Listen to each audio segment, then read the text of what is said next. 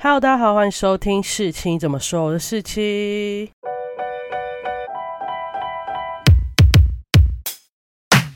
今天要来讲的呢，是今年年度的超级大片《阿凡达二：水行侠》的观后心得。我今天不会讲很多啦，因为我觉得这部片真的是有点自由新政，就是我觉得每个人看完的判断会差蛮多的。那对我来说，这部片。我觉得是没有特别符合我的期待，可是我觉得它有两层面可以讲的，就是剧情跟画面。那符合我期待的绝对只有画面，因为我觉得《阿凡达》真的从第一集到现在，它每一个呈现都是在突破当时观影的天花板，甚至詹姆斯·科曼龙为了每个电影院有可能有不同的荧幕、不同的音效，他设计了非常多种上映的版本，然后给不同的电影院播放。那这部分我觉得当然是毋庸置疑啦。那画面的精巧、震撼，音效的搭配，还有这一切一切努力，我觉得毋庸置疑。但剧情的方面，我就必须说，我真的觉得很普通，甚至普通到有点难以置信。他用了整整三个小时多的时间来讲一个故事，一个《阿凡达》已经讲过的故事，所以他把这些东西放在那三个小时的电影里面，我自己觉得非常非常不紧凑。就是有些事情，我觉得可以不用描述那么久。你描述那么久原因，可能是因为你想要炫技，就是想要把你的那些高科技跟那些画面姿态展现出来。但我觉得它都不足以掩盖这个剧情的无聊的部分。那当然，我还是看到很多人跟我说，他觉得这出第二部。拍的很好，然后还是被震撼到，但对我来说，它就是不符合我的预期，然后他没有拿出新的东西，技术层面有，但是剧情内容就没有了。但如果你问我该不该去看，对不起，我还是可以很世俗跟大家说，我觉得还是要去看，不管是为了跟风，或是感受到詹姆斯·克曼龙给你的那个美感。尤其如果你很喜欢海底生活，而且你很喜欢潜水，你对于海底生物跟海底世界有非常多向往跟憧憬的人，我觉得你还是要去看，因为詹姆斯·克曼龙把海底世界描绘的真的很漂亮，很漂亮。就像我们第一集看到阿凡达的森林的时候，你会觉得哇塞，这个世界怎么可能会有那么漂亮的地方？还有那些飘在空中的大石块啊之类的。他这集描述海洋的部分，我也觉得非常的理想，然后你会觉得很开心。所以我中间一度有把它当成海洋纪录片在看，就有点无聊到这个程度。不过可惜的是，它就是个剧情片，所以我还是必须很诚实跟大家，我觉得剧情普通，技术高超，值不值得去看？值得去看。好，那我接下来呢会大概再讲的更仔细，我为什么会那么觉得。好，经历了大概三个小时的观赏后，我的结论就是刚刚说的视觉震撼，剧情普通，整体不新奇，但值得去看。我认为，如果你是没有看过第一部《阿凡达》的人，虽然这样可能少之又少，毕竟它是影史最卖座的电影嘛。你看完第二部，你还是会非常非常惊艳，因为第一部《阿凡达》成功就是奠基在于一个突破天际的技术展现，加上一个不新奇但一定会中的剧情。剧情呢，它非常的政治正确，它包含了种族冲突、文化侵略、环境保护、多元宗教跟习俗等等，然后每个议题呢都有带到，但不深入。只不过当时大家都因为那个画面有震撼到你，其实根本没有心思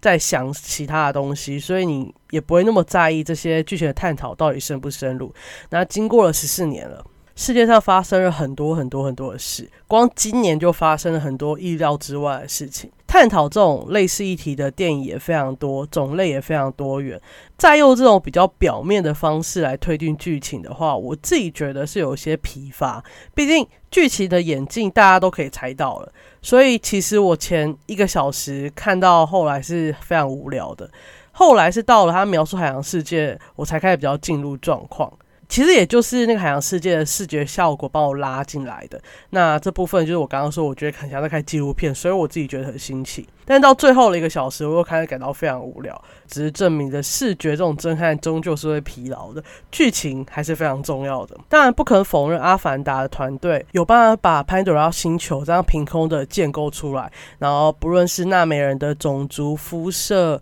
语言。建筑习性、仪式、世界观等等。如果你们看预告，你们也发现，原本我们第一季看到的那个纳美人，跟这一季出现的海洋的纳美人，他们是有明显的差异的。光肤色，还有他们的尾巴，都有蛮明显的差异的。这种世界观，这个工作量之浩大，我完全可以理解他们的辛劳，因为他们就是建构一个新的宇宙出来嘛，阿凡达宇宙。那有了这些详细的背景资料呢，他们团队也一直在。努力追求技术的突破，想尽办法可以更真实、更身临其境的呈现这个环境给观众，让观众共感，甚至让观众可以投射自己为纳美人的一份子，然后开始厌恶人类的残忍啊，想要跟主任一起反抗邪恶的人类等等，这些都是他们团队非常厉害的功劳跟努力。但相较于这些经验的设定和辛劳，剧情的发展跟走向真的是极度的普通，甚至。最后还让我有一点点的困惑，那个困惑感最终让我觉得这个结局不怎么样，就蛮烂的。但我觉得这个结局可能它就是为了后面的第三集、第四集。做一个铺垫，所以它的结局就是一个逗号的感觉，而不是句号。当然，也必须说，这个故事架构里面人类的侵略是非常反复的，就不可能人类会遵守规定，说我不侵略你，我就不侵略你。所以好像也很难真正的结束。不过，这这样就会导致剧情延展还有发展会非常跟第一季很雷同，只有种族不一样。然后到后来就会变成一个纯粹的高科技武力展现。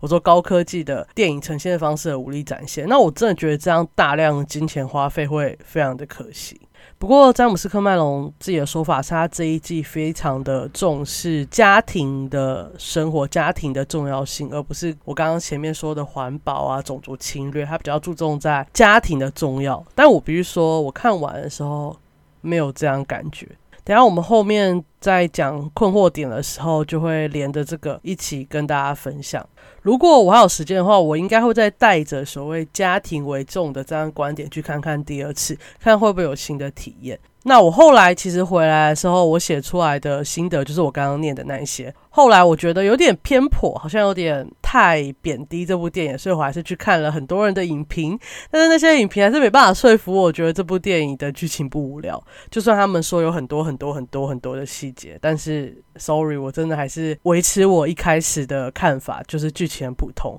只是值得去看，因为你会为了那个特效感到感动。这样。好，那我接下来要讨论，我觉得这部电影让我困惑的点，就会有带有点剧痛，所以我还是建议大家去看完后再来听我的分享哦。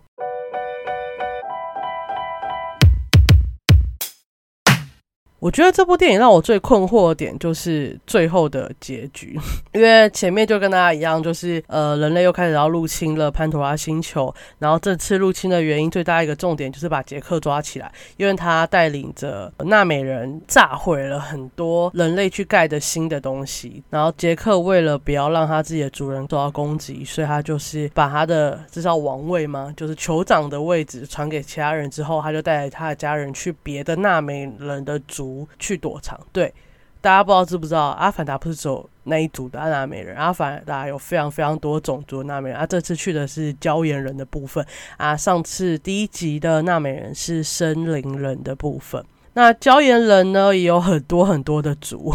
也不是只有他们这一集讲到这个族而已。但因为他们族名都非常长，我真的念不出来。那杰克一家到了这一个故事主角这一组，然后他就要有点秉性自己森林人的天性，跟着交易人学习怎么捕鱼呀，还有骑他们海上的那些东西。那到两个小时前，大概都在讲这个。阶段的东西，然后后面一个小时呢，就是在讲上次被杰克的老婆射死的那个上校，他的意识呢，在这一集成功被转移到阿凡达上面。大家永远记得第一集，杰克是要在一个舱里面，然后连接成为阿凡达，他的那个阿凡达身体才可以动，但这一集已经不用了。人类已经发展到可以直接把意识转到阿凡达的身体里面，所以根本不用那个座舱。所以就算那个人已经死了，你也是可以把他的意识转到阿凡达身体。所以那个上校他就变成一个真正的阿凡达，来到了潘多拉星球，然后准备除掉杰克，因为人类不想要再看到杰克炸毁人类的这些高价的建设。好，反正最后一个小时呢，就是看到。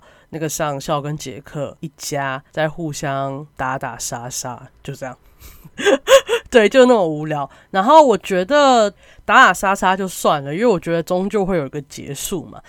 但我不理解的就是这个上校最后的时候就只剩下他一个人，他其他带来的所有地球纳美人全部都。死光了，这些士兵都已经被杀死了。然后他坚持要一对一单挑杰克，然后杰克也坚持要一对一单挑他。他们两个就是一直想要把对方杀了，解决这个恩怨。我前面一直觉得。这个上校算是个蛮有谋略的人，因为他知道用什么办法找到更多人帮他去找到杰克，然后逼纳美人放出杰克在哪里的消息。但他最后就是不撤退，找更多的人来帮他，然后反而就坚持把所有纳美人都杀死。这种策略导致就大家两败俱伤，谁也没有赢，然后你也没办法达成你的目标。然后这集就结束了，我真的觉得无法理解，我 我真的是问号。而且，就算我们先撇除这个，他可能为了第二集、第三集，就是想要强行做一个逗号的最终选择，就是两个人一一打一，然后结束这回合。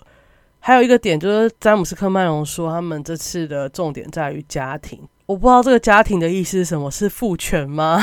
我一直感觉到这个家庭很父权啊，就杰克一家一直都很父权啊，就是其实所有的决定都是杰克在做，他老婆娜塔莉一直在反对他的做法，杰克就说一定要这样，一定要那样，不怎样的话就会怎么样，你们就要听我，然后就带全家就搬迁。哎，如果把它放在一个人类小孩家庭，这种大量的搬迁，其实对小孩的生长环境影响很大。我自己算是一个有在搬迁家庭的小孩，我自己知道那个，你知道，你所有的友情关系瞬间没了，你到新的环境要重新适应，不被霸凌是多么难的事情。但我人生中这个后果是没有产生，就是被霸凌的结果没有产生。但我知道一开始没有朋友的时候是多么痛苦的事情。但是他爸爸就是随时随地觉得家庭安全很重要，然后就。举家搬迁，甚至还要叫小孩违反自己的天性去学习别人，等等，乍看都很理，但其实它就内涵了很多我很觉得很不喜欢的观念在里面。而且，其实这个电影蛮弱化娜塔莉的角色的。原本第一季娜塔莉是酋长的女儿，然后得到很多崇高的。意义，但这一季我其实就不懂娜塔莉在干嘛。然后甚至他们领养的那个女博士的小孩，他是可以跟伊娃沟通的。应该在他们这种宗教种族里面，他是一个非常崇高的角色。在他里面，这些就走最后杰克快死的时候来帮助杰克脱逃，就这样。但他是个可以跟伊娃沟通的。如果以人类的角度来看，他算是神的那种子民的概念，或者我们说的鸡统，他应该是很崇高地位的。当然有可能，大家会说他可能在第三集会有很多的角色，但我这一集就是看不懂，我就觉得是一个。很父权的家庭，我感受不到所谓的家庭的重心、家庭的温暖。可能詹姆斯·科麦隆想象的家庭，最好的家庭就是这样吧，就是父亲永远说我要保护这个家庭。刚好这句话在这部电影里面讲了至少不下十次。父亲的责任就是保护家庭，一个家庭不是全家一起保护的吗？小孩也要保护，父母也要保护啊，但没有。他就一直在讲这句话，我真的觉得很父权，我没有感到所谓家庭的重要，所以我自己看到的时候不完全不会为这部分感动，所以可能这就是剧情中我完全没办法触动的地方吧。好啦，后面跟大家抱怨完，我觉得这部片最大的两大困惑点，如果跟我有同感的朋友，欢迎在下面留言跟我讲。当然，如果你想反驳我的话，也可以在下面留言告诉我。那我这一集关于《阿凡达二：水之道》的心得就到这里结束了，我我们下期见，拜拜。